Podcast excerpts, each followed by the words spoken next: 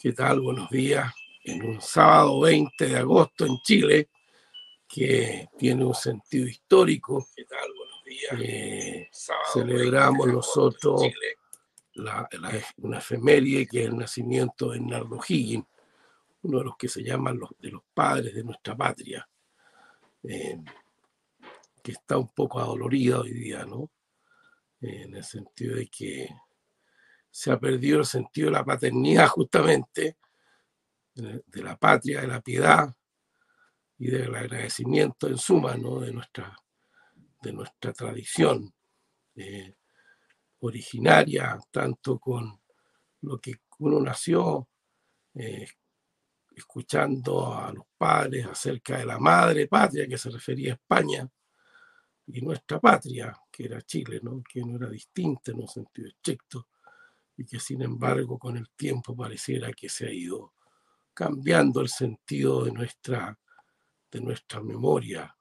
Eh, y, quizá hoy día es tan especial, hemos, concluimos nuestro seminario del Estado Social de Derecho con una perspectiva, a don Rafael le gustaba el nombre global y yo pensaba que era sapiencial, sapiencial global, porque en el fondo es una síntesis de lo que hemos visto durante las cinco sesiones anteriores con tan brillantes exposiciones y la de hoy especial para nosotros, no solamente por el contenido, sino que por quien lo da. Eh, don Rafael Alvira es licenciado en Historia y en Filosofía, catedrático de Filosofía es doctor en filosofía en tanto la Universidad de Navarra como en la, Lateranense de Roma.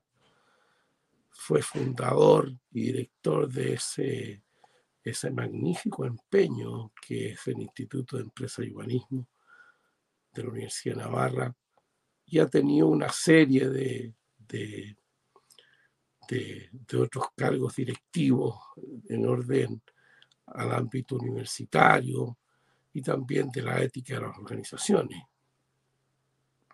Ha dirigido más 80 tesis doctorales, así que me parece que, que, eso refleja en cierto sentido esa, ese amor por el saber. Pero me parece también que si bien esas eh, son realidades, más de 17 libros, 350 artículos, los, últimos, los dos últimos he tenido la fortuna de leer, que son muy actuales acerca de la cuestión del feminismo, del transhumanismo y del igualitarismo en un sentido estricto, ¿no? que es como una ideología eh, desbocada de la democracia.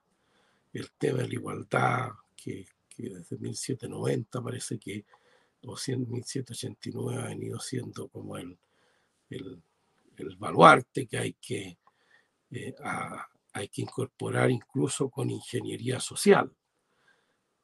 Eh, a mí parece, sin embargo, que don Rafael, teniendo todos esos méritos, méritos académicos que nadie discute, eh, sin embargo, uno lo puede caracterizar eh, por otras cosas que, que, que, que, quizás son mucho más profundas y que reflejan ese carácter que yo llamo sapiencial que es el saber vivido y que ilumina a quienes le hemos, hemos conocido.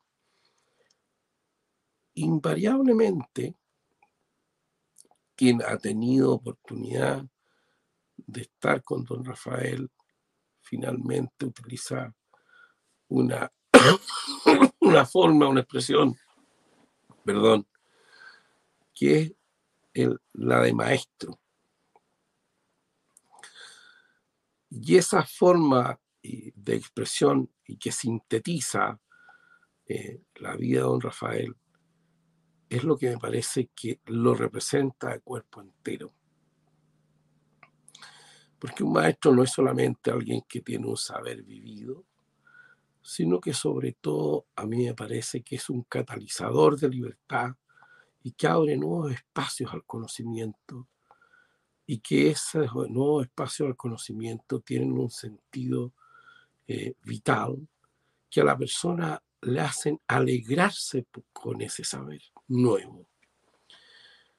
Así que podríamos decir, eh, parafraseando a Platón, como que es uno de sus autores, me parece preferido, don Rafael lo que hace es escribir en el alma de sus alumnos. Y al menos así me ha ocurrido a mí y a muchos amigos con los que he podido conversar que han tenido la oportunidad de estar con él en una aula de clase, pero sobre todo en esa amistad que se ha ido generando, se ha ido fortaleciendo con el tiempo. Y hay ciertas anécdotas que son interesantes, que reflejan ese carácter sapiencial de maestro, don Rafael. Recuerdo, antes de volver a mi país, a Chile, el año 92, en un fin de semana que podríamos decir contemplativo, eh, tuve la oportunidad de estar con él salir a caminar. Y me regaló un texto precioso sobre educación, un texto de su padre, que todavía conservo y que utilizo, de hecho, para poder enseñar sobre el valor de la paternidad y la responsabilidad de los padres en la educación de sus hijos. Luego también ha habido otras ocasiones en las cuales su generosidad ha sido ilimitada. Dos últimas cosas que me parecen anécdotas que representan a don Rafael.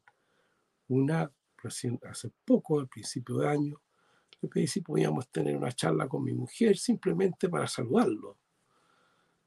Eh, a lo cual accedió de manera tan natural y sencilla lo cual refleja también esa intimidad que es propia de quien ha cultivado y que con su ejemplo también ayuda a que uno cultive eh, ciertas virtudes humanas que le ayudan a ser mejor. Y finalmente, cuando tuve la oportunidad hace menos de un mes, o un poco más de un mes, no recuerdo bien, de estar con él, y me referí eh, a una cuestión filosófica, de categoría filosófica de una persona, muy, muy buena por lo demás, y que no era precisamente una crítica, sino que era una consideración general. Don Rafael me dijo, mejor no hablemos de eso. Esa, ese talante humano en que a uno le dejan esos pequeños detalles en que uno aprende a ser mejor persona con buenas personas. Finalmente me parece elegí un libro que quería mostrar, que no es su último libro, que es Filosofía de la Vida Cotidiana, que justamente refleja esa preocupación de don Rafael respecto a la cuestión filosófica, lo cual aparece muy sencillo de la cotidianidad, pero es lo más difícil de poder expresar de una manera inteligible y bella al mismo tiempo. Le agradecemos, don Rafael, de todo corazón que haya aceptado y además se haya dado el tiempo de estar en todas estas sesiones de nuestro seminario y le dejo la palabra para que pueda cerrar finalmente con su exposición. Muchas gracias. Gracias, Juan Carlos. En primer lugar, es para mí un honor y una alegría estar participando en este seminario. Yo agradecí mucho a la vieja amistad que tenemos con Juan Carlos, que quisiera poner el título de sapiencial, pero ¿quién puede llamarse sabio? Es demasiado. Yo soy un modesto amante del saber en el mejor, espero, sentido de esa expresión. Y además me siento muy a gusto, muy honrado y elevado al formar parte de un equipo tan extraordinario, porque yo he tenido la suerte de escuchar todas las intervenciones anteriores y además algunos de los intervinientes, como muy bien mi viejo y queridísimo Miguel Alfonso, pues los conozco desde hace mucho y, sé que, que siempre he aprendido y sigo aprendiendo de ellos. De manera que, en primer lugar, mi agradecimiento. Después, eh, mm, quería señalar que el título pues está muy de moda, es porque un Estado democrático y social de derecho, con esa expresión completa, está, como sobre todo saben los que se dedican al derecho político, enormemente usada hoy en el mundo y de una manera progresiva va apareciendo en todas las constituciones. Está en el nuevo proyecto chileno, está en la constitución española, hoy vigente, del 78, en muchas otras.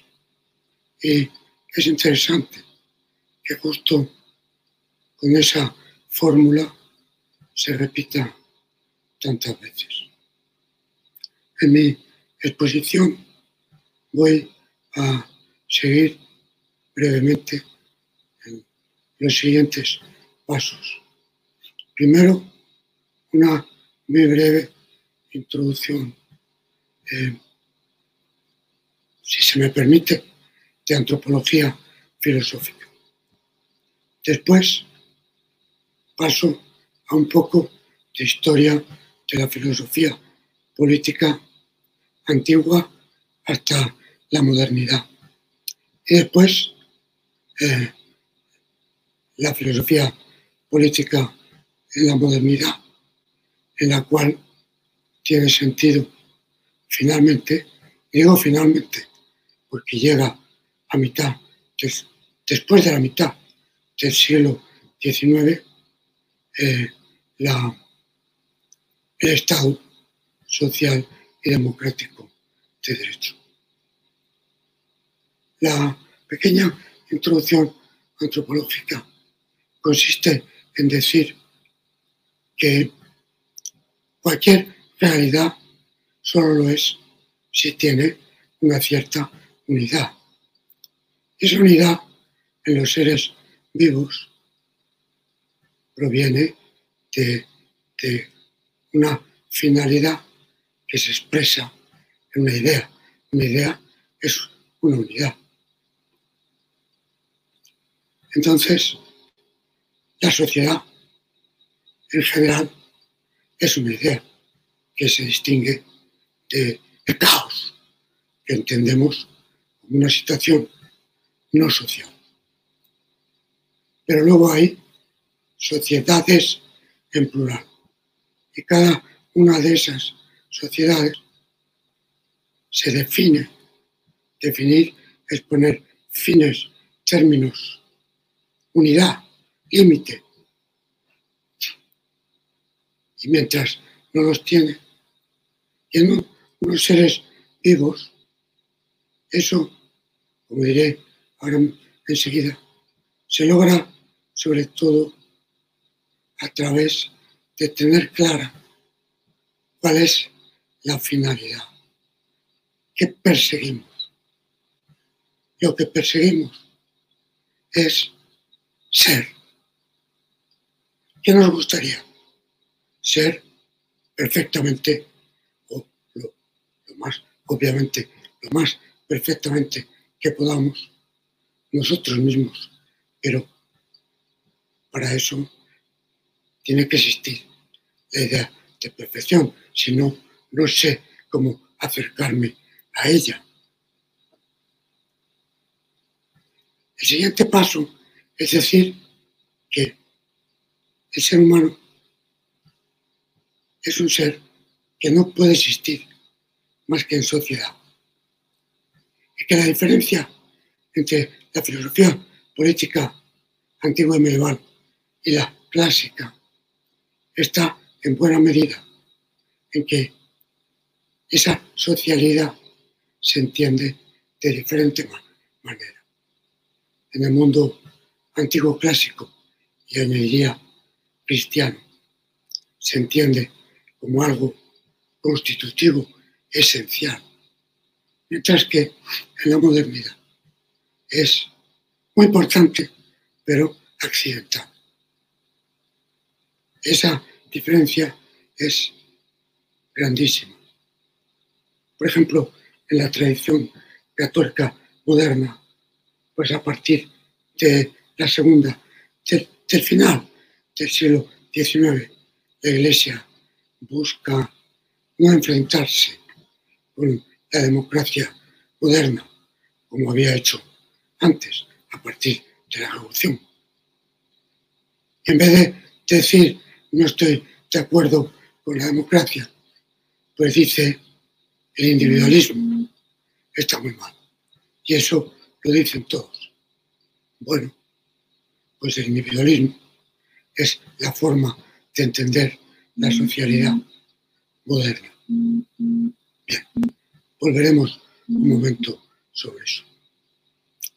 Lo que quería decir ahora es que si el ser humano es un ser social, entonces su perfección personal no puede ser distinta de su perfección social. Aquello que me perfecciona como persona, me perfecciona en cuanto a ser social, porque yo soy social y no puedo existir de otro modo. ¿Y qué es lo que me perfecciona? Pues hay una palabra usada millones de veces. Felicidad. Todo el mundo quiere ser feliz. Eso es el estado de la perfección. Si llegas a la felicidad, eres perfecto. Un poco la diferencia entre el punto de vista clásico y católico por un lado y moderno por otro, se puede expresar con una entrevista a un famoso político hace unos años, que le preguntaron cuál es su idea de felicidad. Y respondió, bueno,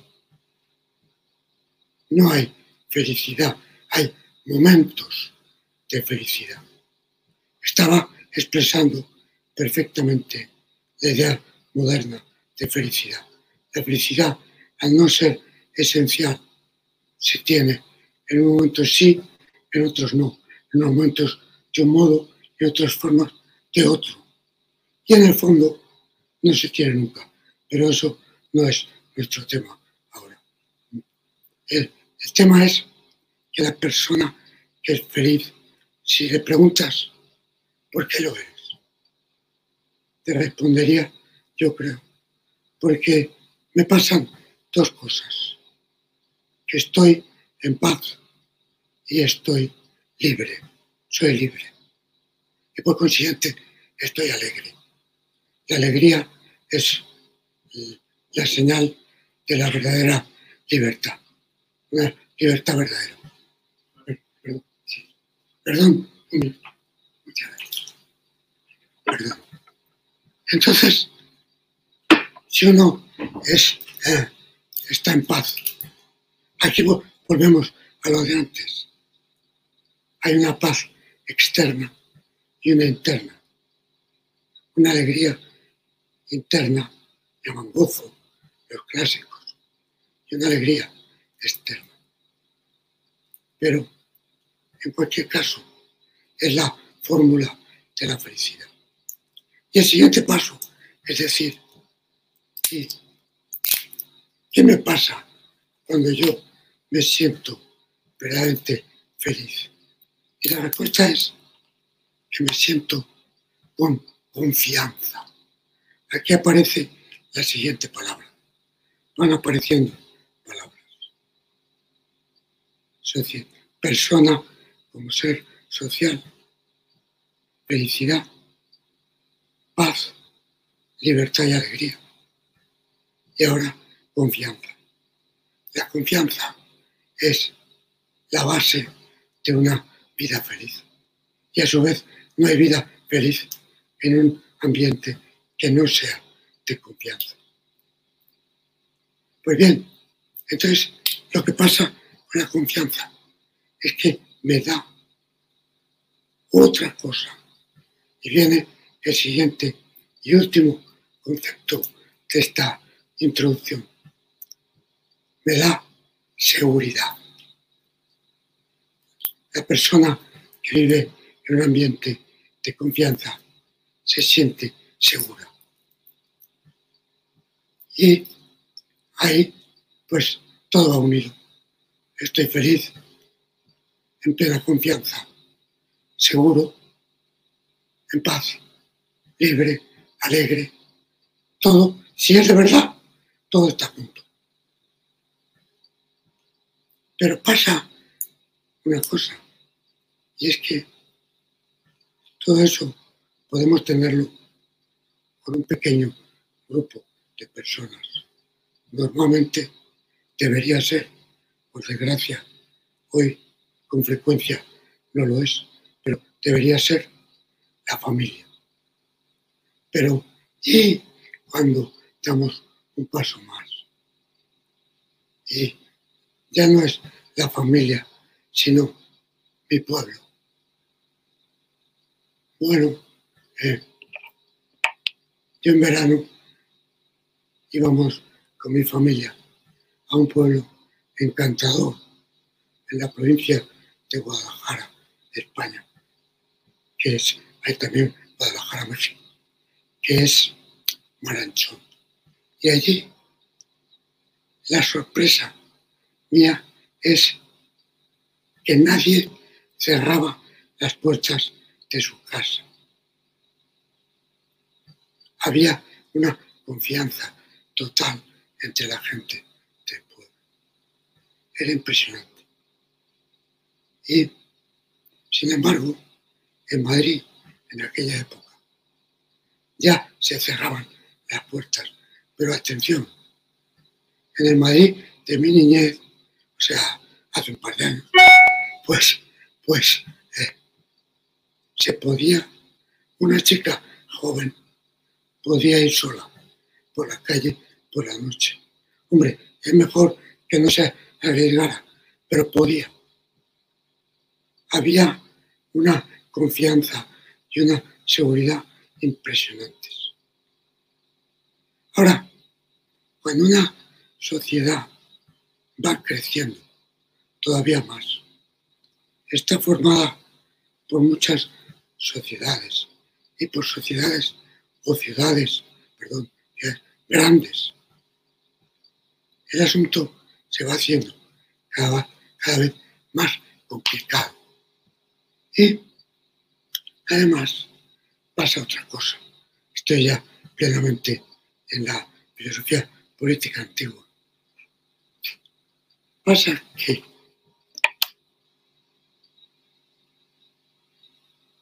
que en una sociedad pequeña del tipo que he dicho, hay una ética común. Aunque a lo mejor alguna gente sea más religiosa, otros menos religiosos, etc. Pero unas normas comunes implícitas, guardadas por todos. Porque además, eh,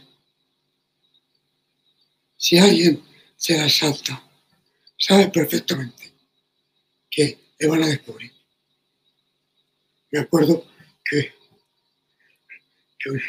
la primera vez que se votó en ese pueblo salió después de, eh, todavía con Franco, no, después de Franco, salió un voto negativo contra lo que quería el gobierno. Y entonces todos los del pueblo dijeron, tú has sido, mirando a uno, es decir, todo el mundo sabía a quién se le podía ocurrir, porque se hizo el recuento de votos y apareció uno contrario a los demás. Entonces, ¿me, entienden? Todavía las sociedades relativamente pequeñas, aunque no todo el mundo sea muy buena persona, pero hay un nivel alto de confianza y de seguridad. El problema es cuando va creciendo eso. Entonces, tenemos que acudir a medios que nos ayuden a unir una población y al mismo tiempo a legitimar esa unión. Es decir, ¿por qué estamos unidos? ¿Y quién tiene derecho de atender a ver si esto funciona bien o no, que es el gobernante? ¿Cómo se hace eso? Bueno, a mí me parece, Juan Carlos, que me lo ha oído, lo sabe muy bien, quizá también Germán y otros, pues que me tuvieron que soportar. Pues eh, yo creo que hay cinco criterios principales que pueden conducir a la unidad de una población amplia. Uno, el primero, es la cercanía física. Bueno, tenemos que convivir. Hay muchos pueblos, pequeñas ciudades, pero estamos todos en el mismo territorio. Pues, por decirlo así, estamos condenados a entendernos. Tenemos que buscar la paz y la libertad en nuestro territorio.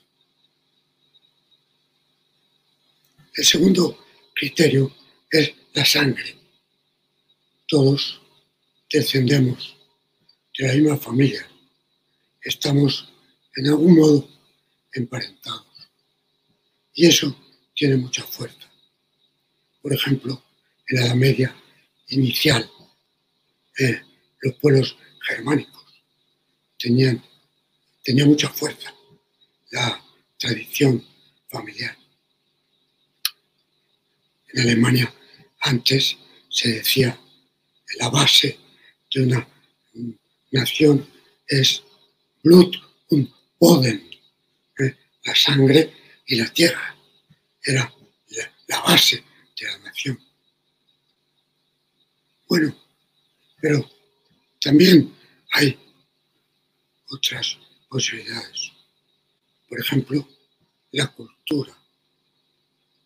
Los que tienen una cultura común facilita muchísimo la unidad. Es importantísimo. Por eso sería tan fácil si no estuviéramos tan lejos eh, hacer la unidad de los pueblos hispánicos. A mí me encantaría. Eh, pues después otra posibilidad es el,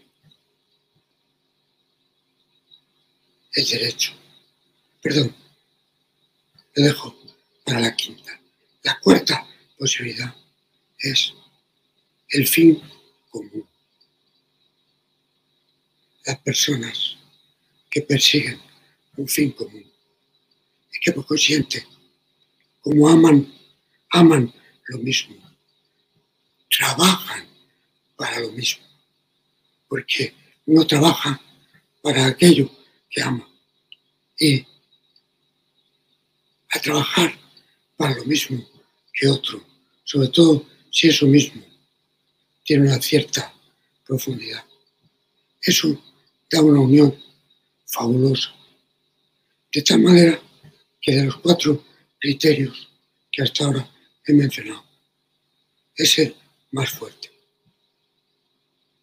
Ha habido gente que vive cerca que se pelean, gente de la misma sangre que se pelean, gente de la misma cultura que se pelean, gente que están buscando en común lo mismo, es imposible que se peleen si buscan en común lo mismo.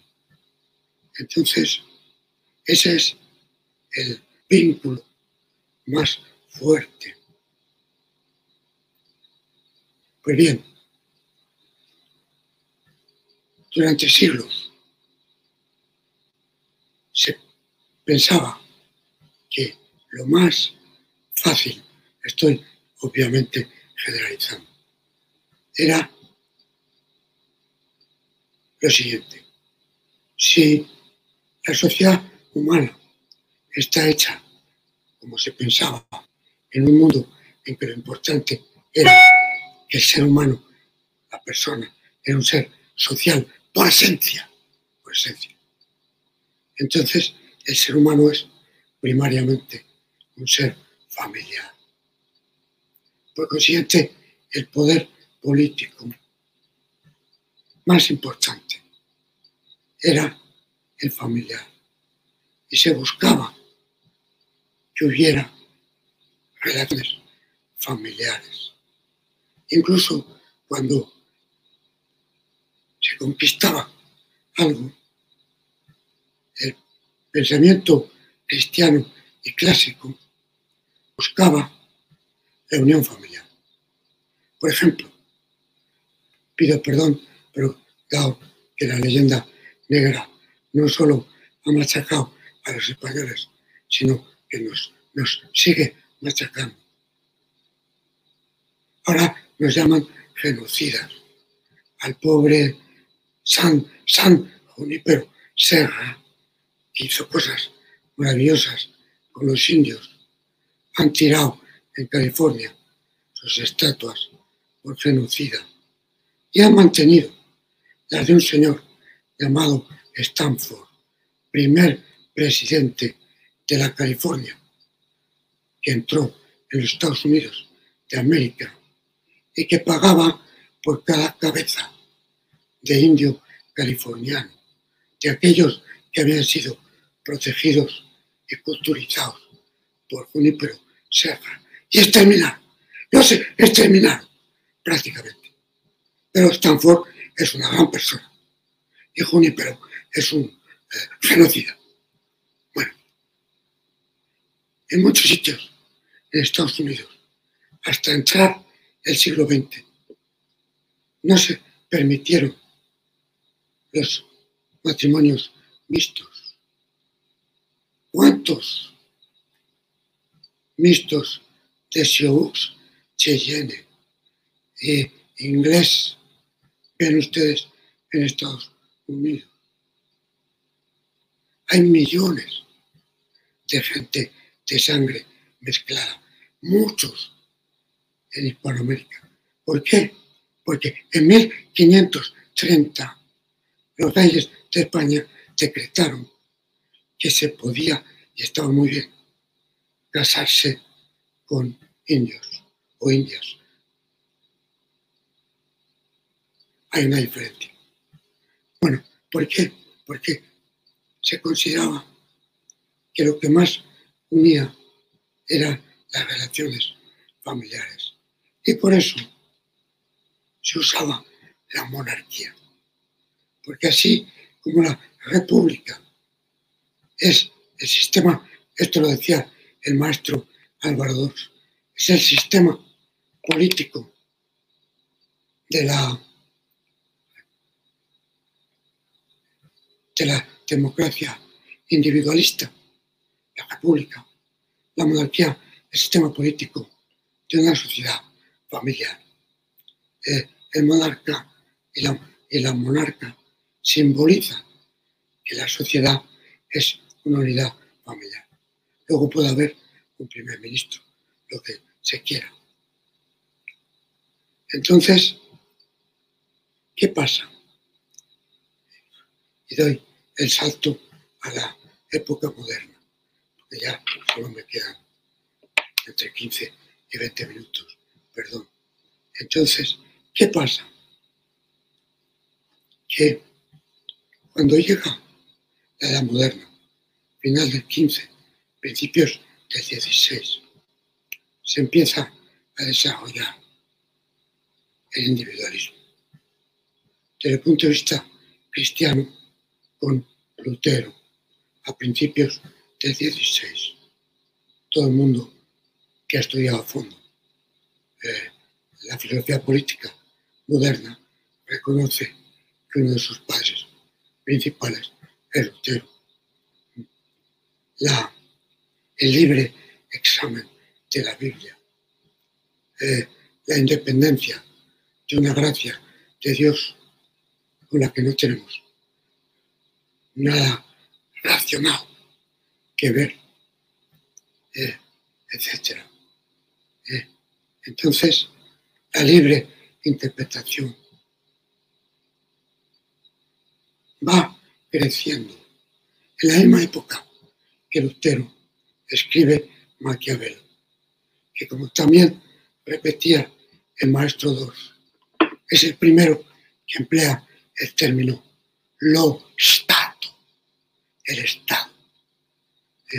Eh, y, eh, es el primero que dice que la política no se tiene que apoyar en la familia eh, y en la virtud entendida en sentido clásico, católico, sino en la que llamaba la virtud en italiano, que era la astucia. Eh, es una virtud técnica. El, el gobernante tiene que ser un astuto, listo. Sí, para el pensamiento clásico, el gobernante tiene que guardar la confianza. Y para guardar la confianza, tiene que guardar las normas comunes. Y las normas comunes eran más o menos las normas cristianas. Pues entonces era normal que los reyes quisieran proteger a la iglesia, porque era proteger un instrumento que servía para proteger el bien común, las normas en las que confiaban todos. Pero a partir de Lutero, Maquiavelo, etc., empieza a desconfiarse también de la Iglesia y por consiguiente del Estado. De ese Estado del que habla Maquiavelo. ¿Y qué es ese Estado? Ese Estado ya no es la pura unión de unas personas que están juntas por perseguir juntas la felicidad basada en unas normas comunes.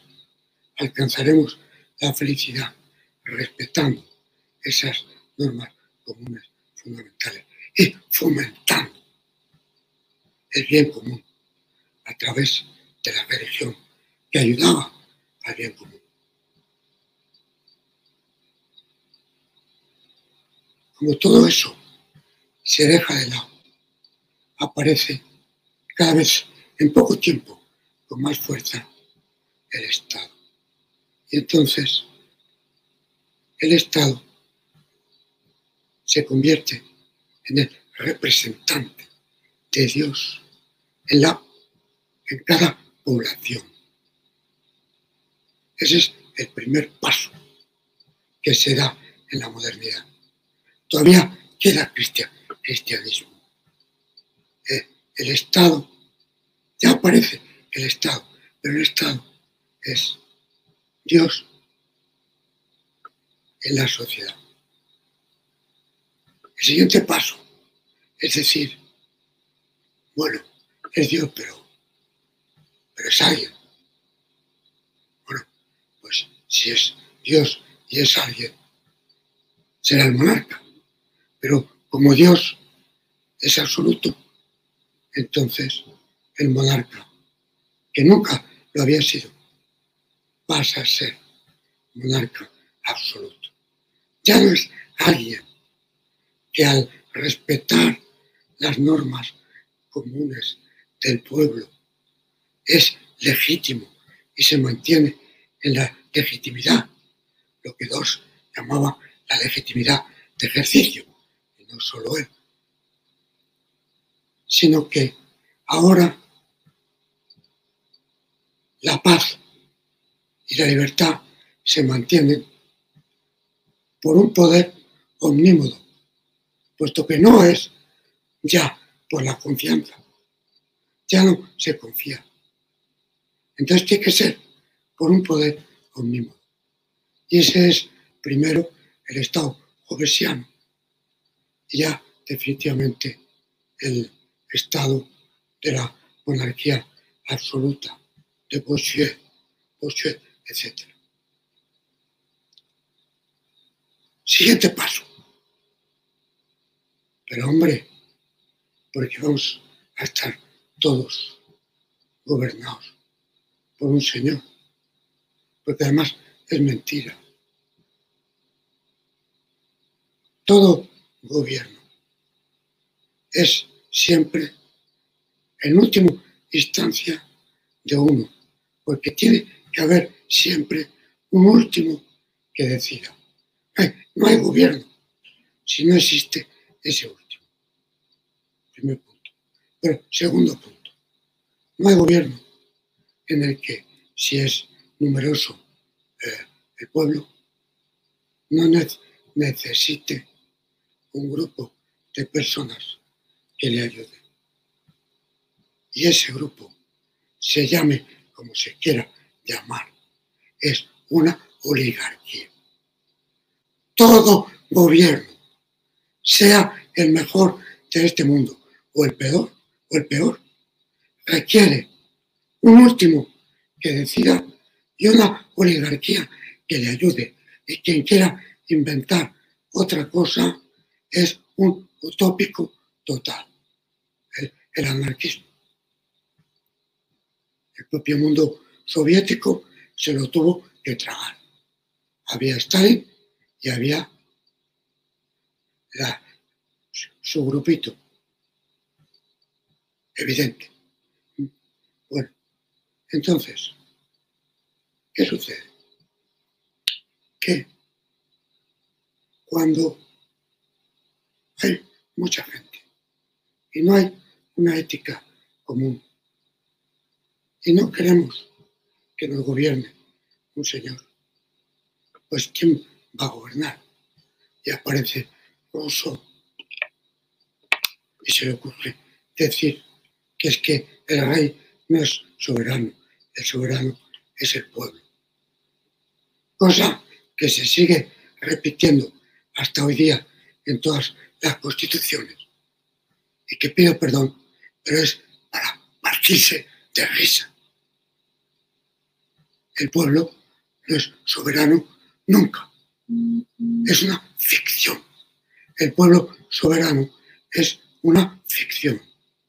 Para empezar, un grupo de gente que piensa cada uno y actúa como le da la gana, no es un pueblo, es un grupo de gente. Pero no es lo mismo un grupo de gente que un pueblo. Un pueblo es un grupo de gente unida por un fin común. Y eso no está en la democracia individualista. Consciente el, la artimaña del pueblo soberano es un chiste, pero que hace falta. Es un chiste necesario. Pero, pero, hay todavía otra cosa más. Y es que se dice que ese Estado que se legitima por el pueblo soberano, por cierto, pueblo soberano, que si el cero, el 50,001 y además con trampa me ha ganado las elecciones, me ha machacado. Y yo, pues, ni soy pueblo. Bueno, pero bueno, es que sucede que, que no, tú eh, no, no, no puedes decir, mejor dicho, puedes decir que hay un Estado, que es un ente, por más que Hegel se empeñe en lo contrario. Es un ente abstracto. Es un ataque muy duro a Hegel, pero no me voy a parar. Ese ente abstracto, si quiere concretarse, necesita tener un poder. Si ese poder es de todo un presunto pueblo soberano, entonces ese poder es y se llama poder público. Pero eso es otro contrasentido, porque todo poder es privado. No existe un poder público. Puede existir y existe un poder al que tú llamas público eso sí, pero que lo ejerce un privado, que lo aprovecha para machacarte a ti, que eres del pueblo, presuntamente. Que ahora en España, unos señores que dicen que yo soy del pueblo y que han hecho un, un mejunje, resulta que me están imponiendo un montón de cosas con un poder público. Pues me gustaría que de verdad fuera público a ver si tengo algo que decir, porque lo están usando ellos y de qué manera.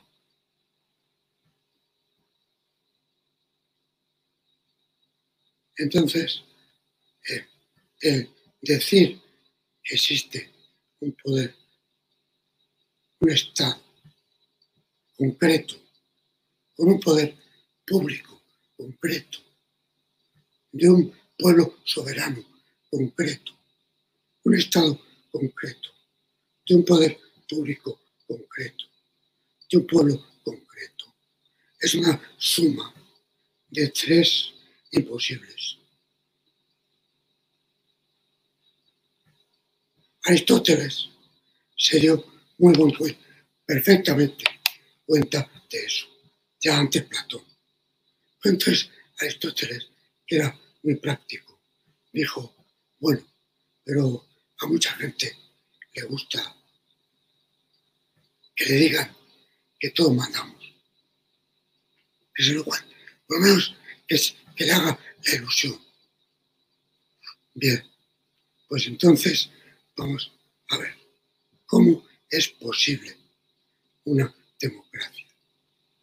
Y entonces Aristóteles responde de una forma impresionante, que es, dice, puesto que es una forma política en la cual cada uno piensa y actúa como quiere, la única manera de que esté en paz y haya libertad es que todo el mundo viva bien.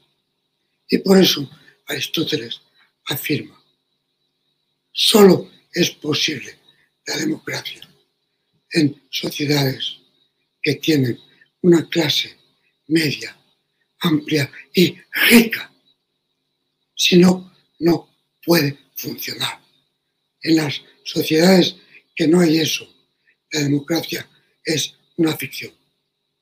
Y la democracia, si no hay eso, oscila entre la oligarquía de un grupo de ricos que tienen el poder o la tiranía de un grupo que ha ocupado el Estado y hace lo que le da la gana. en nombre del pueblo, por supuesto, pero hacen lo que quieren ellos, apoyados por los medios de comunicación, que a veces sacan buen beneficio de apoyar que eso presuntamente es popular. Entonces, ¿qué sucede en Europa? Termino en cinco minutos. A partir de mitad del siglo XIX. Porque la democracia individualista que va entrando desde la modernidad de final de la media entra a fondo con la revolución a final del 18. ¿Qué pasa a partir de mitad del siglo XIX? Que se multiplican las ofertas, las propuestas de organización de la clase media. La primera propuesta fue el Sozialstaat de Lorenz von Stein. Lorenz von Stein, en la segunda mitad del 19, al ver que aquello no funcionaba, propone un Estado que sea libre, pero que el Estado se meta un poco en la economía para formar una clase media. Y ahí se da un paso que Miguel Alfonso describió maravillosamente la semana pasada, que es que empieza más que nunca, siempre había sido, pero más que nunca, el acercamiento bajo mano, en este caso, de economía y política. El Estado tiene que formar una clase media, tiene que ser un social Estado, un Estado social. Eh, eso se lo toma en serio el canciller Bismarck y Alemania lanza la idea. Después, eso se, se quiere continuar, por cierto, de una manera brillante, y también en Alemania, en lo que se llamó la economía social de mercado, en el que hay figuras extraordinarias como Wilhelm Röpke o Batroiken o Miller Arma. En España ha tenido su gran representante en, y tiene Santiago García Echevarría, gran amigo. Pues la economía social de mercado va también por esa línea. El Estado que se meta lo menos posible, pero tiene que meterse para formar una clase media. Pero eso aparece también en los Estados Unidos. Si no me deja mentir mi amigo Miguel Alfonso, con él Keynes, con John Maynard, Maynard Keynes, el keynesianismo, pide que entre el Estado a recuperar una clase media que había pinchado por culpa de la Gran Depresión del 29.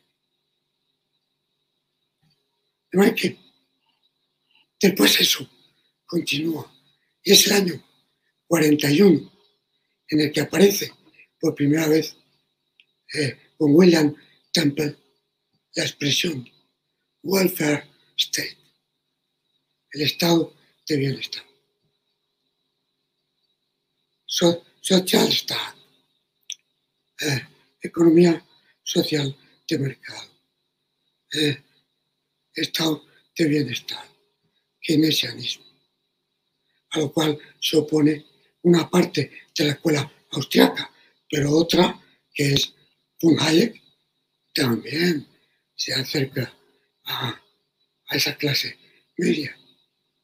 Entonces, todas las grandes propuestas son intentos de salvar la democracia a través de la construcción de una clase media. Que, no hay otra manera de salvarla. ¿Qué pasa? Y termino. Que hoy por hoy la clase dirigente ha sido lo suficientemente egoísta para, bueno, y hay muchas excepciones ¿eh? que conozco, pero ha sido como clase bastante egoísta y no se ha volcado lo suficiente en la construcción. Si ellos hubieran construido la clase media, como pasó en la España de Franco, entonces no hubiera hecho falta el socialismo, que nunca hace falta. ¿Por qué? Porque cuando está en el poder mete la tiranía. Casi siempre. digo casi. Entonces, ¿qué pasa? Que ha faltado generosidad en la oligarquía para crear esa clase media empresarial o de organizaciones. Y a su vez han, sobrado eh, demagogos que han prometido al pueblo lo que sabían, si no eran imbéciles, que no podían cumplir. No podían, ni pueden. Y por consiguiente, están mintiendo. Hay muchas maneras de demostrarlo, teóricas y prácticas. Pero bueno, hay gente que se deja engañar, vota eh, a los que ofrecen populismo y cuando lloran es demasiado tarde. Porque, porque echar a unos socialistas en el poder. Otra cosa es la socialdemocracia suave. Eso es otra cosa. Socialdemocracia suave no es lo que más me gusta, pero hay gente que merece todo el respeto. Pero el socialismo, de verdad, una vez en el poder, le tienes que echar con bombas. Es un error de bulto. Consiguen miseria para el pueblo que les ha votado.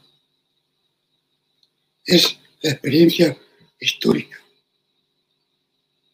Bien, entonces mi ultimísima palabra, y perdón porque me he pasado tres minutos, es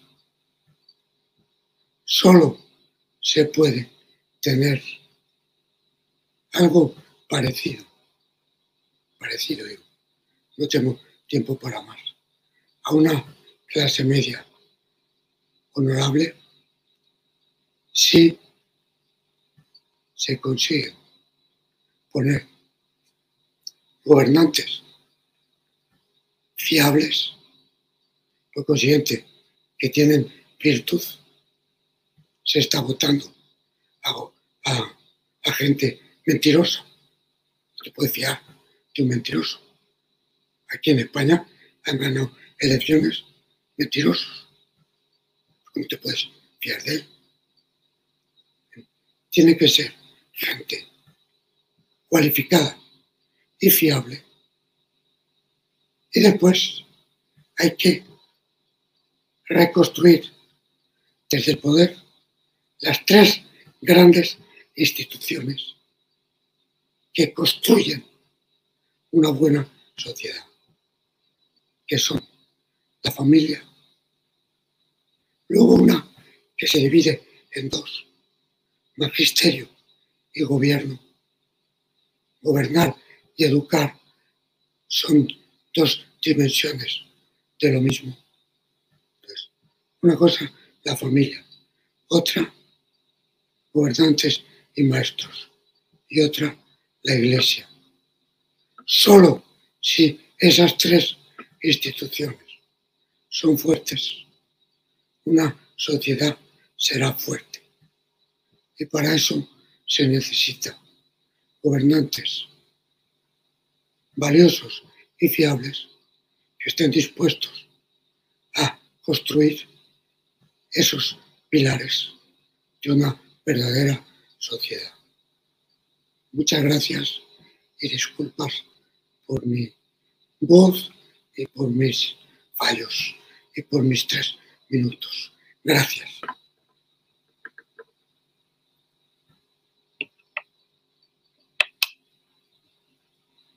Muchas gracias, don Rafael. Como siempre, una brillante exposición con ese matiz primario, siempre antropológico, filosófico, político y social, podríamos decir, y que tiene ocultamente unas eh, raíces metafísicas finalmente, ¿no? Em,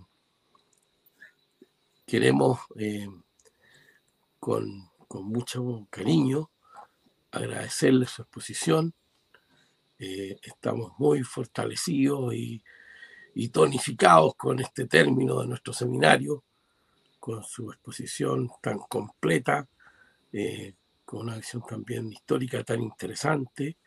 Y, finalmente le damos un, un aplauso, virtual desde mi parte y de los, de los exponentes por su generosidad y, como digo, sapiencia, aunque usted no le quiera reconocer aquello. Muchas gracias, don Rafael. Un abrazo grande y también a quienes nos han acompañado durante estas seis sesiones que esperamos haber aportado desde la sociedad civil en este modesto Club Polité para poder comprender mejor lo que está ocurriendo en nuestro país con una mirada que va más allá de la contingencia y siempre con esa em, fundamentación antropológica y social desde el punto de vista de nuestras raíces cristiano-occidentales. Muchas gracias, don Rafael. Que esté muy bien.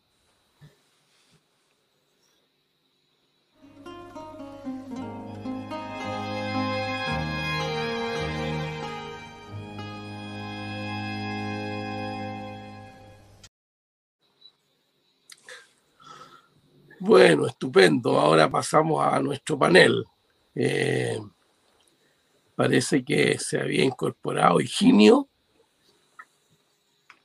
Ah, ¿qué tal, Higinio? Me gustó este don Miguel Alfonso. Bueno, vamos a seguir la tradición académica, si les parece bien. Si comienza don Miguel Alfonso con alguna consideración, porque eh, salvo que haya algún revolucionario y anarquista en el grupo, que creo que no lo hay. No nos eh, atreveríamos. claro, mantenemos la tradición académica del que sabe. Eh, don Miguel Alfonso, no sé si tiene alguna cosa que comentar. Eh, quería felicitar a Rafael por la brillante exposición y ha hecho un resumen maravilloso de la filosofía política y ha arrancado desde tiempos clásicos hasta la crisis del Estado el siglo XIX, en un resumen brillantísimo. Yo se lo agradezco mucho. Yo eh, me ha, me ha rejuvenecido porque me ha recordado los seminarios de empresa y humanismo, donde tanto aprendí de Rafael y de otros compañeros que trabajan allí. Me, me ha parecido un tema muy importante la, el tema de la confianza. Creo que efectivamente hay una clave muy importante en nuestra sociedad que es la falta de confianza, que es patente. Yo desde el punto de vista de economía, quiero decir que a mi, punto de, de mi visión es que uno de los defectos graves de la economía actual es la falta de confianza la desconfianza que existe entre los grandes eh, manejadores, por llamarles de alguna manera, de la economía.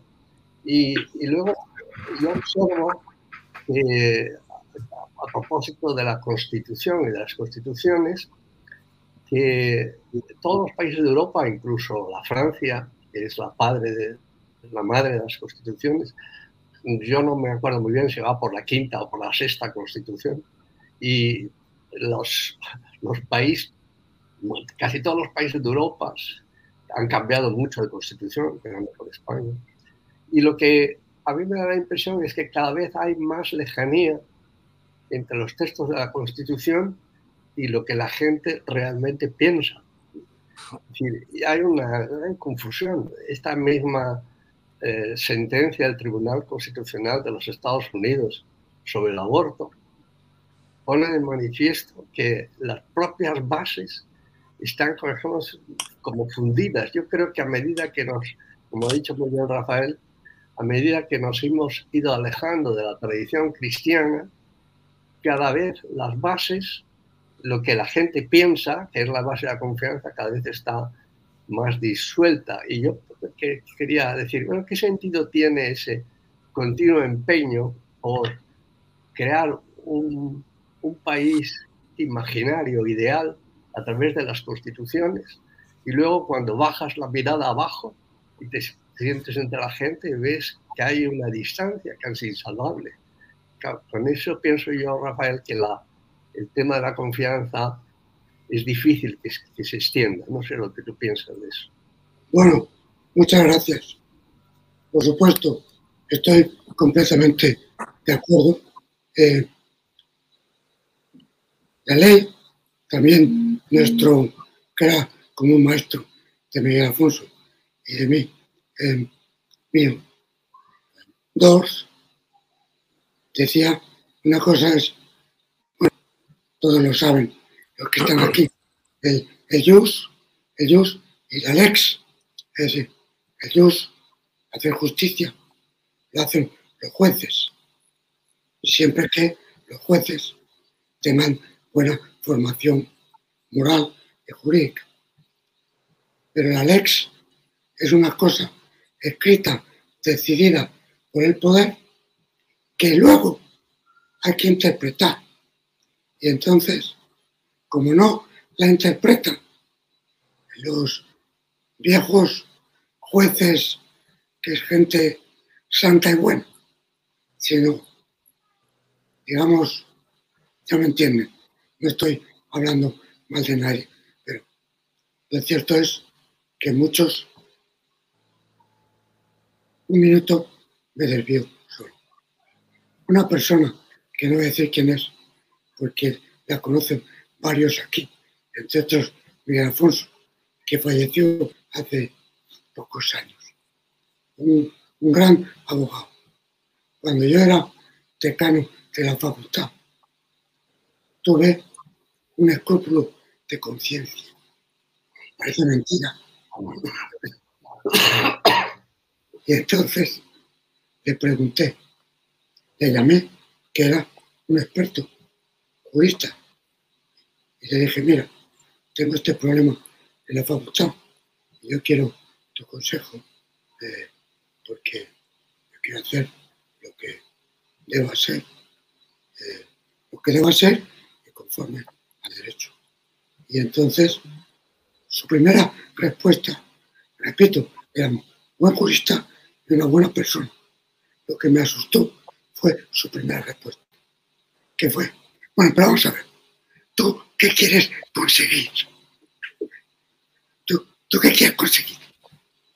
como diciendo, tú eres inocente, ¿tú, de qué vas? Bueno, entonces, la gente tiene un poco de suerte, la puedes interpretar como quieras.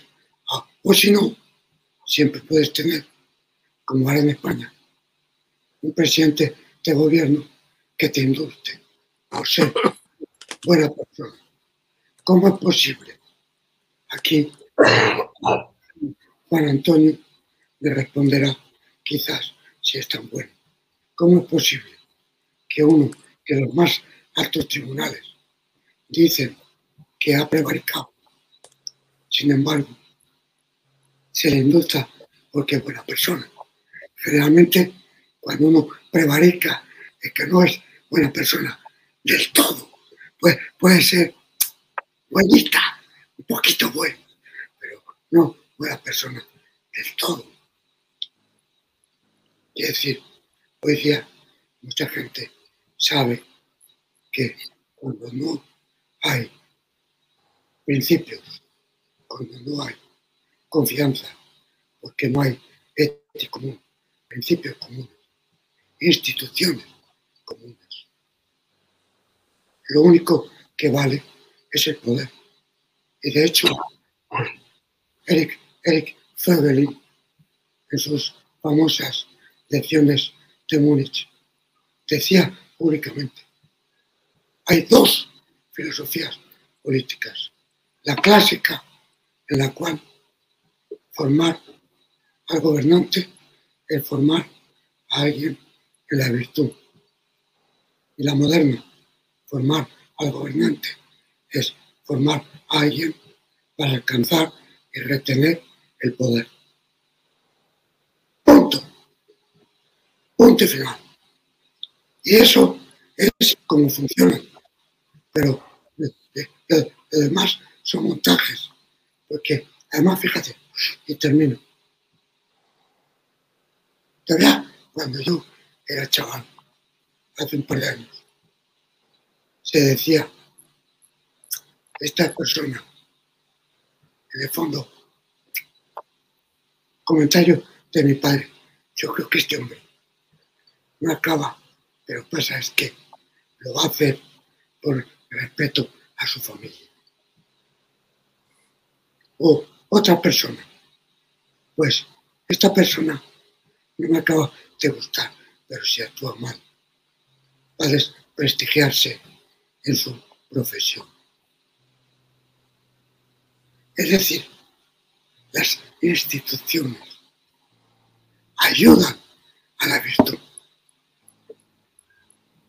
Yo, en mi locura filosófica, hasta definir la el que las instituciones como la socialización de la virtud.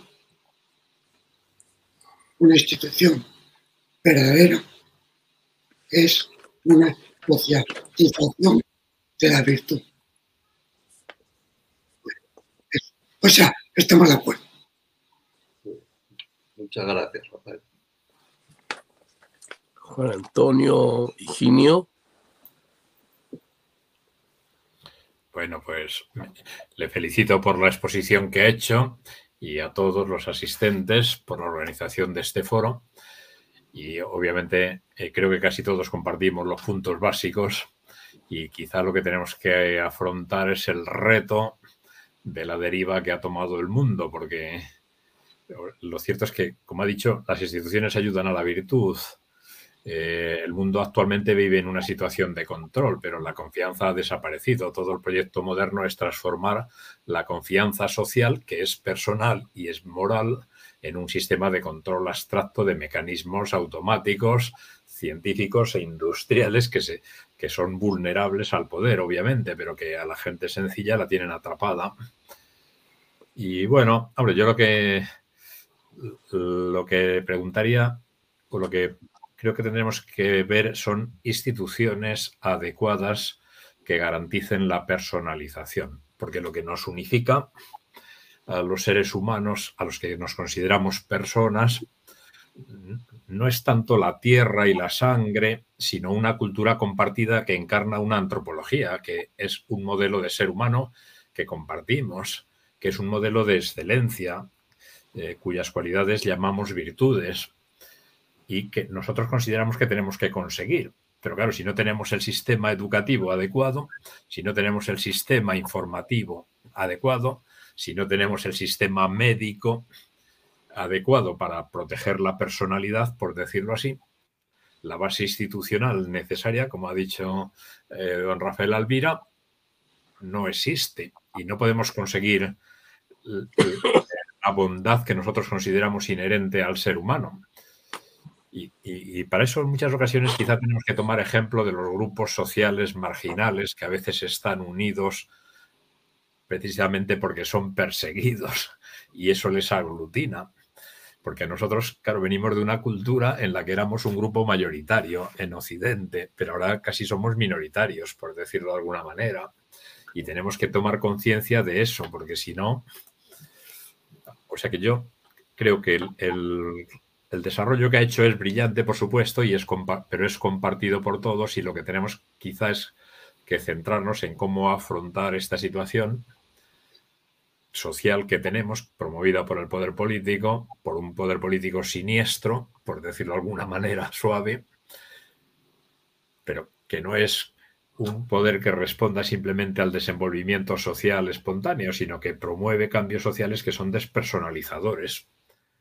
Y si no tenemos conciencia de la personalidad, nos arrasa, perdón. Y esto es lo que quería decir. Muchas gracias. Muchas gracias. Estoy de acuerdo en el planteamiento. Y bueno, yo creo que primer punto lo sabemos. Cada uno hacer lo que pueda en su campo. Yo creo que hay algo que podríamos eventualmente ir promoviendo entre todos. Y es un grupo potente de gente que sean buenos, los hay, ¿eh? buenos bioquímicos, buenos biólogos, buenos psiquiatras, buenos sociólogos. Formar una especie de gran aparato de un poder científico poderoso, que sea tan importante por lo que él mismo fabrica que por el prestigio que va a tener. Porque la gente, por desgracia, seguía por prestigios ajenos. Y entonces hay que conseguir prestigio. Entonces, pues,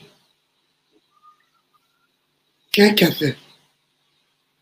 Que no les engañen Hoy, por ejemplo, quizá me equivoco, titular de toda la prensa, grande además,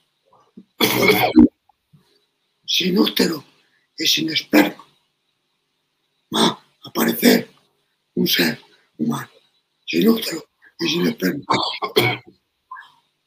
Empiezas a leer, si me equivoco, he leído rápido unos ratoncitos en un laboratorio. Pero bueno, por Dios y por todos los santos, si 300.000 ensayos con ratones que han salido bien, no salen bien con los seres humanos. Eso, eso para empezar, sin entrar en la barbaridad que eso puede ser Tú has pensado si tienes derecho.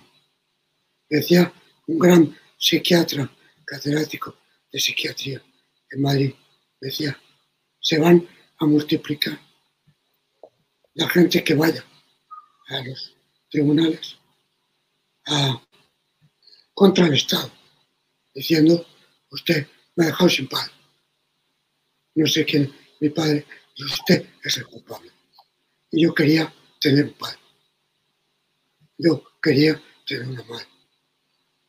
En Suecia, lo sabéis, hace mucho, un catedrático de genética, su hijo de menor de edad, fue y le dijo que quería cambiar de sexo. Y él le dijo, por la ciencia te digo que es un no tiene sentido. Y además, como eres mi hijo y menor de edad, olvídate. Viene al día siguiente con un papel del Estado diciendo su hijo tiene derecho a hacerlo. Y se lo hacen, y por supuesto, gratis.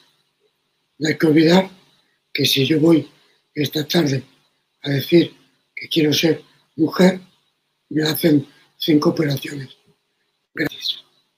Pero si quiero cambiar las gafas de leer, no me las paga la seguridad social. Eso es así, porque simplemente. Bueno, entonces, lo, he vivido. Vamos, he vivido lo último, lo primero no. Y es que la seguridad social no me paga el cambio de gafas. Pero sé que paga las operaciones para cambiar. Bueno, total, el chaval cambió de sexo. Y a los pocos años se suicidó. Y su padre llevó al Estado sueco a los tribunales. Y han retocado la legislación. En Suecia han retocado la legislación. Es bestial lo que hacen. Bueno, pues yo iría por ese lado. Reunir muchos como ese sueco, psiquiatras, genetistas, tal. Es decir, está pidiendo. No tiene sentido.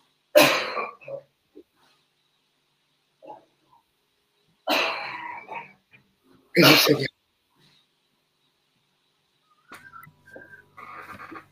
Higinio. Sí, bueno, muy buenas tardes a todos. De nuevo ver a Rafael, qué bien verte tan en forma y a los demás también un saludo muy particular. Pero a Miguel Alfonso es que hace mucho tiempo que no le veo, o sea que le mando un abrazo muy sentido, me alegro un montón de verte y verte también. Bueno, eh, he, llegado bien, pero un poquito tarde, he llegado a mitad de la presentación de Juan Carlos, así que he podido escuchar tu conferencia completa, Rafael quería preguntarte, me han interesado muchas cosas y por supuesto me sumo a todas las felicitaciones, pero me gustaría que que desarrollaran un poquito más, si, si hay lugar y si te parece, la idea de que eh, la felicidad está consumada, casi polarizada a, a, la, a la alegría. Esa idea me parece que, que lo has dicho en tu primera descripción acerca de que la felicidad era estar en paz y en libertad, y entonces has dicho que la libertad se verificaba, algo así, o sí. lo entender. Me ha recordado, y te lo digo más para que te sirva de contexto y referencia, por si me ha recordado lo que dice Spinoza sobre el, el, sentimiento de la libertad, que dice que el sentimiento de la libertad es eh, la dinámica expansiva que se produce cuando en el encuentro los individuos dejan de sumar entre sí y pasan a multiplicar. Es una síntesis muy breve y muy, ¿no? Y que además está muy en, eh, yo conozco poco esto, pero me da la impresión de que ha, ha, ha ocupado un lugar en la teoría de la política de corte más populista o más, eh, sí, más de ese corte, ¿no? Acerca de que la, de la libertad como un sentimiento político. Pero bueno, esto último te lo digo solo como contexto para, si tú quieres comentar algo eh, desarrollando tu propia idea. Bueno, eh, muchas gracias, Eugenio. También para mí una gran alegría verte y oírte como bien sabes. Yo estaría bastante de acuerdo con esa tesis. Es decir, estamos hechos para ser nosotros siendo más que nosotros. Suena como un trabalenguas, pero es la paradoja del ser humano, que es él mismo cuando es más que sí mismo. También Pascal lo dice, dice de otra manera. Incluso Hegel, que es una pena, tipo para mí sumamente listo, pero que todo lo echa a perder. Al final, por meterse con la Iglesia Católica. Pero eh, Hegel dice, tú te acordarás, El ser humano no es eh, solo cuando está außer sich, solo cuando está fuera de sí, está en sí. El en sí es otro concepto maravilloso, central, que tú, Eugenio, lo has visto y lo tocaste en tu intervención, que es el concepto de casa. El ser humano es un ser que tiene casa. Y eso no es accidental, es esencial. Eh, una, perdón por la autocita, eh, yo no quiero llegar a aquel famoso profesor que siempre decía, como yo muy bien dije en tiempo pasado. Pero, pido perdón por la autocita, pero es que en una conferencia en Italia es como mejor suena. Se me ocurrió decir, el ser humano es un ser casalingo. Casalingo es en italiano. Casalingo que tiene casa. ¿Qué? Entonces, ese tener casa, ese es para mí el verdadero ser en sí. Porque si el ser en sí fuera un punto, soy un punto, soy tan individual que soy un punto. Bueno, también decía Hegel que tiene expresiones brillantes. Decía, el punto es la imbecilidad del ser. El punto. ¿Qué me tiene usted que, que decir del punto? Pues mire, para decirle algo, tengo que relacionarlo con la recta, porque si no lo relaciono con, con una recta, no sé nada que decirle acerca del punto. Entonces, el individualismo puro no es ni siquiera pensable. La locura moderna se ha dado en dos pasos. El primero fue la masonería de 1717, que todavía era deísta, con D de Dinamarca. Y decía que Dios no era persona, pero era luz pura, y que todo ser humano tenía que vivir en el progreso. El mandato es progresar. ¿Por qué progresar? Es acercarse a la luz pura. Pero luego llega Carlos Marx y le dice, ¿y a ti quién te dice que hay una luz pura? ¿Dónde la has visto? Si eres científico, tendrás que mostrármela empíricamente, pero no puedes. Pero en cambio, sí que es verdad que el ser humano ¿Y eso qué quiere decir? Que es el ser humano el que tiene que llevar su razón al máximo. Y por consiguiente, eh, el ser humano es el máximo, hoy día potencial, pero es el máximo. Y por eso eh, Carlos Marx es el que lleva a sus últimas consecuencias.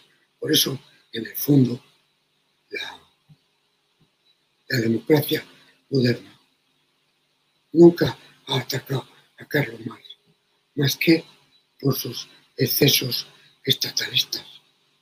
Pero en el fondo lo respeta tremendamente.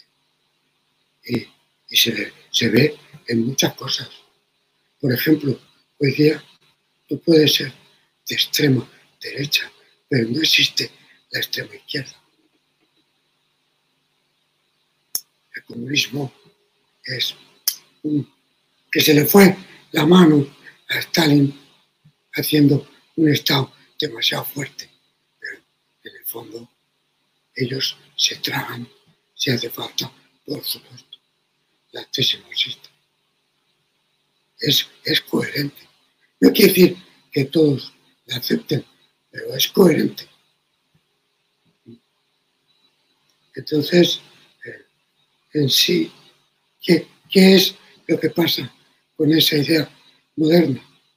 Que hay un intento de luz pura, humana, construida sin casa, construida sin casa, construida sin el otro, Dios no es mi padre. Mi mujer no es mi mujer. Mi amigo no es mi amigo. Yo, según la tradición católica, yo soy quien soy, de manera cada vez más intensa cuando me voy acercando más a Dios y a los demás amigos y seres queridos. Y entonces, porque veo en ellos la representación de Dios. Y como veo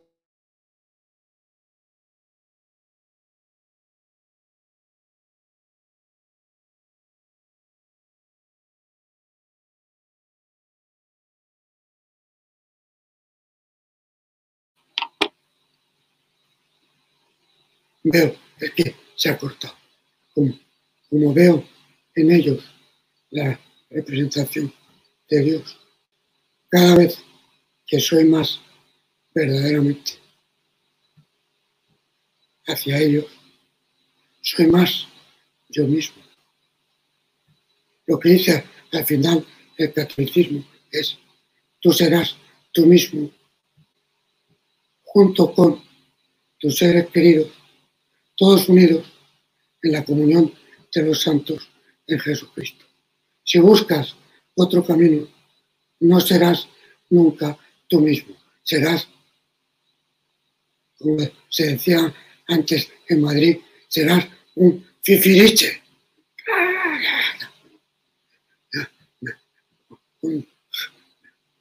Bueno, hay, hay un tema precioso, precioso, que es solo un minuto, es, es tan bonito la idea católica de amor al próximo como constitutivo de mí mismo, como ser que tiene casa y que en esa casa hay otros, porque si no, no es casa. Aunque no los haya físicamente. Pero si yo estoy solo, tengo un crucifijo, tengo la Virgen, tengo la foto de mi ser querido. Bueno, voy al punto. En mi locura he llegado a pensar lo siguiente. Como decía aquel también, es doctrina privada. No, no soy especialista. Yo creo que Dios se dice que es la infinita bondad. ¿Cómo es posible que un ser que es la infinita bondad permita a un muchacho llamado Satanás que ande por ahí. Y después de años de ignorancia, he llegado a quizás ignorancia más profunda, que es Dios es tan bueno y ama tan de verdad que no suprime a ningún ser querido. Cuando tú quieres a alguien, no lo suprimes. Dios puede aniquilar al, al malvado, pero lo quiere. Todavía lo quiere. Y es un regalo, es un regalo tan impresionante el existir que incluso aunque pases calorcillo allá abajo, es mejor que ser aniquilado. es decir, hasta tal grado de profundidad llega la realidad. Por eso, Dios, como decía Juan Pablo II, Dios es una, entre comillas, familia Padre, Hijo, Espíritu Santo. Eh, mientras que el Dios musulmán es individuo, es único. No puede ser. Es una idea de Dios que no, puede ser. Bueno, me pongo a hablar y suelto rollos. Pido perdón. Pero bueno, creo que en el fondo eh, he dicho un poco de lo que querías. Ah, ¿por qué? Eh, en casa, en casa es donde, cuanta más intimidad tienes, más te exteriorizas, más confiado estás y más alegre estás. Alegre de verdad. Entonces, tú en casa tienes más intimidad, más confianza y estás más alegre. Es el sitio principal. Y luego, ¿dónde estás alegre? También, pues cuando dices, voy a reunir un rato con un grupo de buenos amigos, pues estás alegre, confiado. ¿Eh? ¿Por qué? Porque estás fuera de ti, estás en ti, para decir lo de Hegel, estás en ti porque estás fuera de ti, porque con los seres queridos. Entonces, efectivamente, te sientes, te sientes libre. El, el solitario, el solitario no es libre. Igual que es, es muy curioso la unión de cuerpo y alma. Bebes una copita o una pared de cervezas con los amigos, estás alegre. Te zumbas siete cervezas en solitario porque estás harto de la vida. Y entonces te da lo que los alemanes llaman la neurona. Se, se ponen tristes a llorar. Es decir, la, hasta, hasta las cosas externas, como la cerveza, sirven para la expansión de la alegría. Y si se usan mal, para lo contrario. Lo mismo que si tú engañas a tu mujer, pues al principio a lo mejor no se da cuenta, pero luego va a ser lo contrario, va a ser la tristeza. O engañas a un amigo tuyo. Es decir, es que es impresionante ver la unidad del ser humano.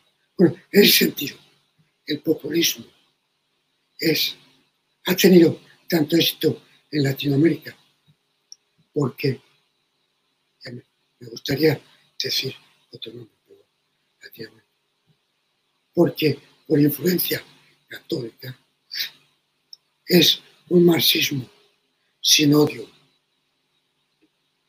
El, marxismo pide al pueblo, al presunto pueblo, que odie a los que mandan. En cambio, en el populismo no está tan marcado ese odio al que gobierna. Lo que está marcado es que el pueblo se haga con el poder, pero no hay como primer interés el odiar y matar. Entonces, eh, el populismo latinoamericano es una especie de mezcla entre catolicismo pasado por agua, si entendéis lo que quiero decir, y marxismo pasado por agua. Y por eso están alegres cuando están juntos aplaudiendo al presidente, pero luego cuando se van a casa y ven que están más pobres que antes, empiezan a estar menos alegres que cuando decían viva el presidente.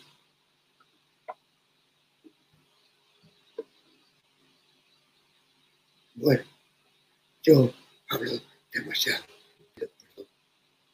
Muy bien. Me, va a pasar como el chiste famoso que le pegaron un par de tiros. ¿Por qué las matado? Sabía demasiado. Sabía. Bueno, tiene Germán.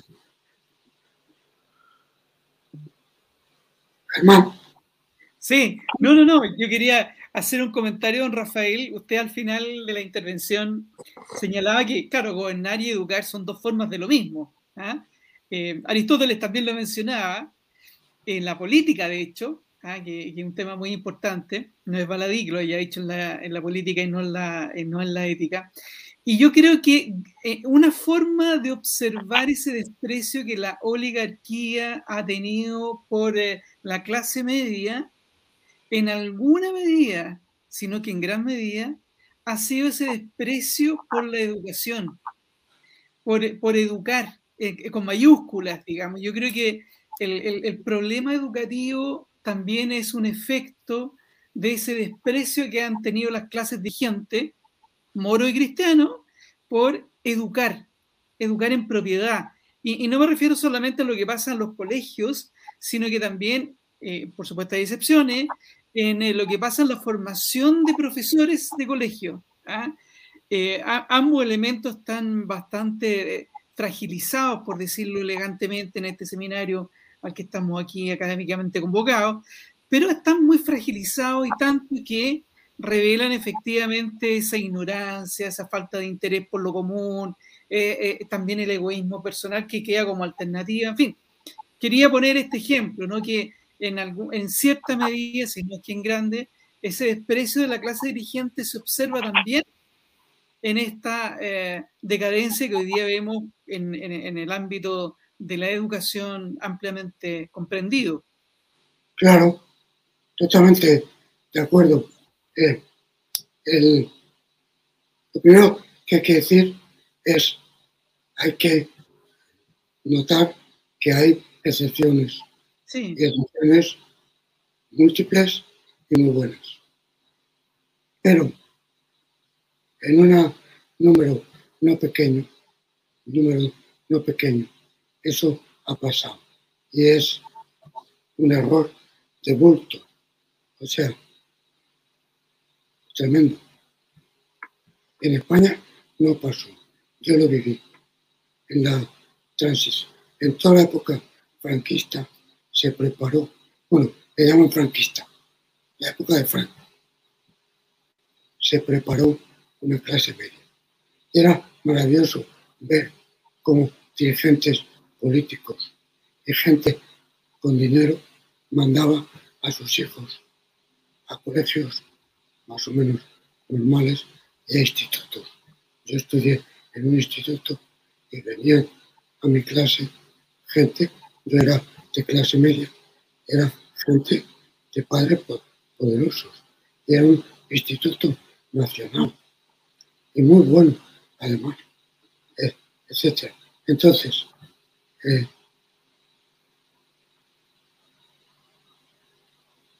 ¿cómo es posible que se haya estado enviando a Harvard y a escuelas de negocios semejantes a Harvard?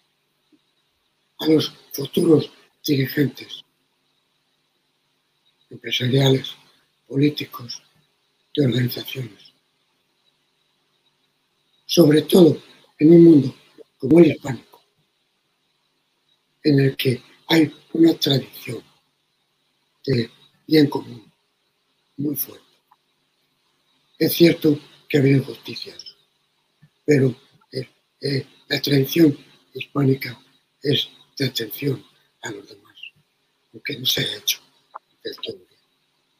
Entonces, si tú formas a dirigentes la mentalidad de Harvard y similares, y luego quieres que gobierne a un país, es que no, es que es, perdón, ya a mitad de los años 80, hablando con dirigentes latinoamericanos. Se lo dije, estáis locos.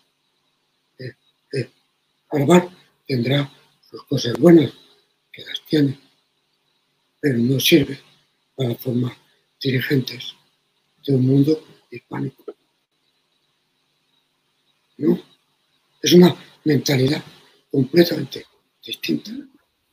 Y lo que quieren es que mi niño vaya a un colegio internacionalmente famoso que hay en Pensilvania, que después haga la carrera en Princeton y después haga el MBA en Harvard.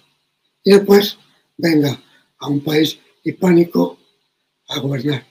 Pues mira, perdóname, tienes muy buena intención, pero con todo cariño y respeto te has equivocado. 100%. 100%.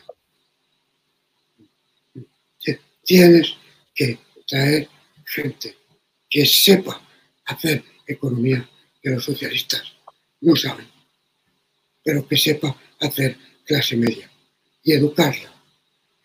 educar a todos con, una cierta igualdad. No, no, no todo tiene que ser completamente igual, pero con una cierta igualdad, por supuesto. De acuerdo, completamente. Eh, en fin, quizá he dicho más de lo que quería decir, pero, perdón, pero es que lo, he visto y se me han llevado los diablos. Que un país tengo un cariño inmenso por todo Latinoamérica y lo conozco, bueno, creo que relativamente bien.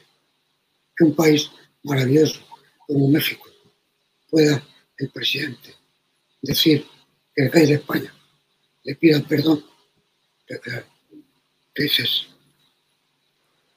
O sea, tú, ¿de qué estás hablando? Ese es el punto.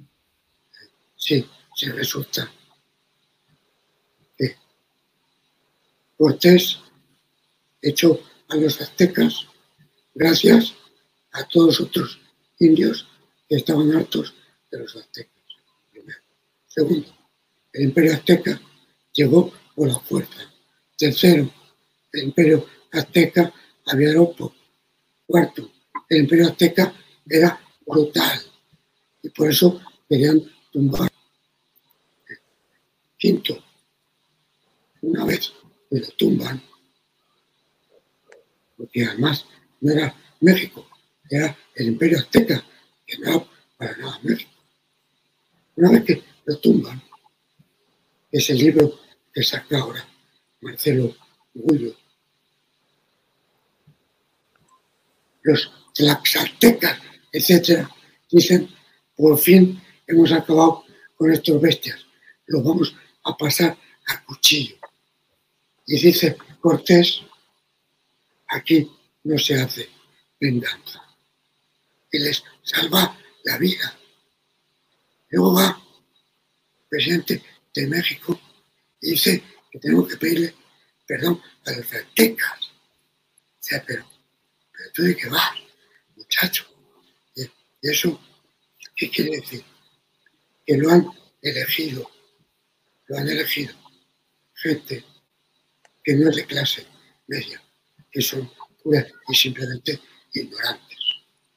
Solo unos ignorantes pueden votar a un ignorante como es el actual presidente de.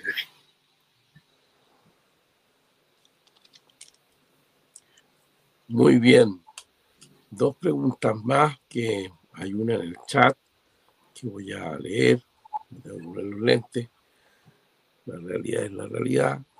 Álvaro pregunta, Álvaro Pessoa pregunta, ¿cuáles son los tres imposibles sobre los que se intenta constituir el poder público y la democracia? ¿Cuáles son los tres imposibles. Sobre los que se intenta constituir el poder público y la democracia? El Estado absoluto, el pueblo soberano. Y uh, ¿cuál es el tercero que he dicho? Eh, pues eh, la, la, la libertad individual absoluta. Poder público parece que fue el concepto, ¿no? También. Entonces añado uno más, el poder público. Poder todo, público, sí. Todo, todo poder es de alguien, no es público. Es público en el papel, pero no en la realidad. don Rafael, una última pregunta. Eh, y, que, que en cierto sentido uno advierte que cuando se refería a Walter Eucken, a, a Ludwig Erhard o a Müller Armack, etcétera, ¿no? los, los que crearon la, la, llamada economía social de mercado, que no es un, no es un, no es un programa económico, digamos, sino que es económico, político económico, y que tiene curiosamente raíces en la doctrina social de la iglesia, no siendo ellos todos, algunos sí, eh, católicos. Y claro, uno advierte allí una cierta semejanza a lo que usted ha desarrollado, en el sentido de que el primer pilar, dicen ellos, que es la familia, el segundo pilar es la educación del carácter, que en el fondo es la educación en las virtudes humanas, el tercer pilar es la economía libre, dije en tercer lugar, y en cuarto lugar la religión. En cierto sentido uno podría pensar que nosotros asistimos hoy a una Em, a una abierta subversión de los valores cristianos occidentales o los bienes cristianos occidentales, eh, asunto que, que Ginio ha tratado muy bien en algunas, algunas, algunas conferencias sobre la, la batalla cultural. Em, pero por otra parte, también pienso que puede haber una oportunidad en el sentido de, lo que hacían justamente los polacos durante la ocupación rusa, eh, que a mí me parece que son un ejemplo eh, muy, muy importante por la condición de los polacos, ¿no? esa tradición católica tan profunda que los hace pueblo católico polaco, ¿no? un pueblo con un adjetivo concreto. Y es lo que llamaban ellos, ¿no? Esto, eh, o lo que se podría homologar a estas minorías creativas que hacía alusión Benedicto XVI, eh, a lo que ellos llaman los espacios de esperanza, que lo que no puede haber son hombres de escondite, así literal, lo que tiene que haber son espacios de esperanza, y espacios de esperanza en definitiva que constituyen esta, me parece a mí, minorías creativas. Eh,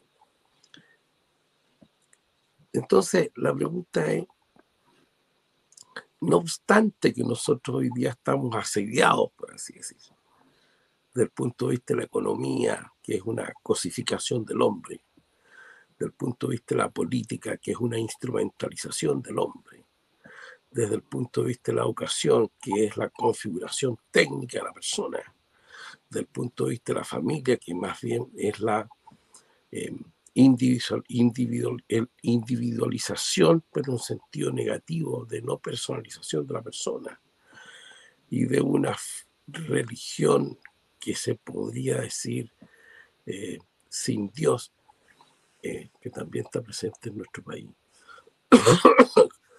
Bajo estas consideraciones que usted ha hecho, de, cómo, de qué modo habría que, que pensar el papel del Estado o estamos en el fondo ante una crisis severa de algo que tenemos que organizar de una manera nueva, porque el Estado no siempre existió, una forma de organización política nueva eh, que permita que esplenda lo mejor del humano en todas estas dimensiones que usted ha manifestado, antropológicas, filosófico-políticas y culturales, por así decirlo. Usted le ha dado vuelta a esto porque, porque yo creo que, hay algo aquí que, hay que, que hay que pensar y también pensando en lo que decía Benedicto XVI, en esta idea de que hay que liberar la libertad. Parece que hay algo aquí que, que, en el fondo, después de todo el recorrido que usted hace, a mí me sugiere que hay que pensar algo eh, sobre la base de nuestros principios, por así decirlo. Bueno, yo pienso que Aquí a veces se pueden emplear palabras iguales para conceptos distintos. Yo estoy de acuerdo con él desde un cierto punto de vista con la idea de Estado mínimo propia de tipo de liberalismo. Eh, pero bajo qué prisma estoy de acuerdo con el Estado mínimo. Pues que aquí soy casi carlista, eh, que el carlismo, por cierto, es una pena que apenas haya tenido gente intelectual, porque tiene ideas algunas muy buenas, a mi juicio. Pues que todo lo que la sociedad basada en ese humus común de una ética común que se expande en la familia, en las empresas. En, una empresa bien gobernada hay gente que cambia su vida. He visto gente que con una organización, sea empresa o sea otro tipo de organización, bien gobernada, ha cambiado su, modo de vida, pero en lo profundo, al ver el ejemplo de los dirigentes. Es impresionante, pero es real. Es decir, cuando tú tienes gente eh, que procura vivir la virtud y procura meter eso que no cuesta tanto trabajo en, en las diferentes instituciones.